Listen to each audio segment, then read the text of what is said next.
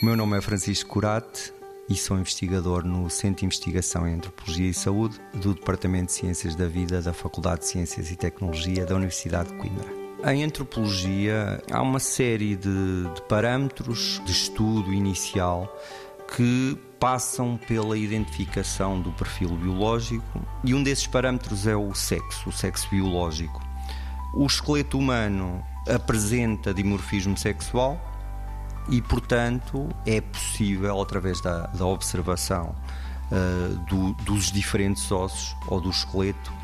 categorizar os indivíduos uh, como sendo do sexo masculino, sexo feminino ou mesmo até indivíduos uh, intersexo. Nesse sentido, nós aproveitamos uma base de dados que foi construída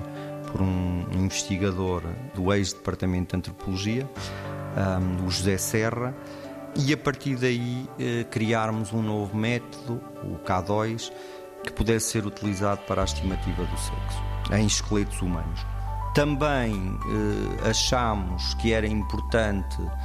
criarmos um, um site responsivo, uma aplicação online que pudesse ser utilizado para entender melhor a anatomia da bacia e o dimorfismo sexual uh, na bacia e ao mesmo tempo também criar condições para que, sobretudo, os alunos pudessem contactar com uh, diferentes uh, ferramentas estatísticas com as quais não estão habituados a trabalhar normalmente. 90 Segundos de Ciência é uma produção conjunta Antena 1, ITQB e FCSH da Universidade Nova de Lisboa, com o apoio da Nova Artis.